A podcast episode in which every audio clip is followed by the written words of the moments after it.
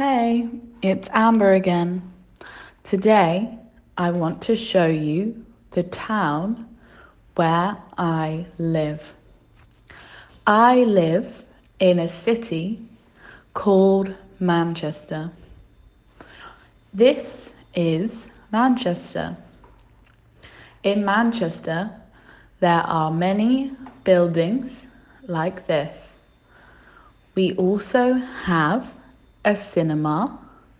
This is the cinema. In Manchester, we have a park.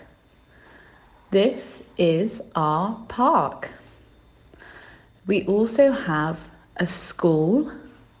This is what the school looks like.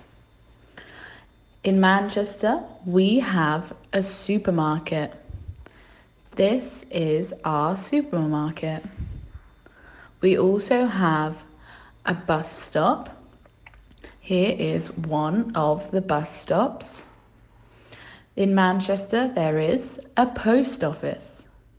This is the post office. In Manchester, we have restaurants. Here is one of the restaurants. We also have houses. They look like this. This is a house in Manchester.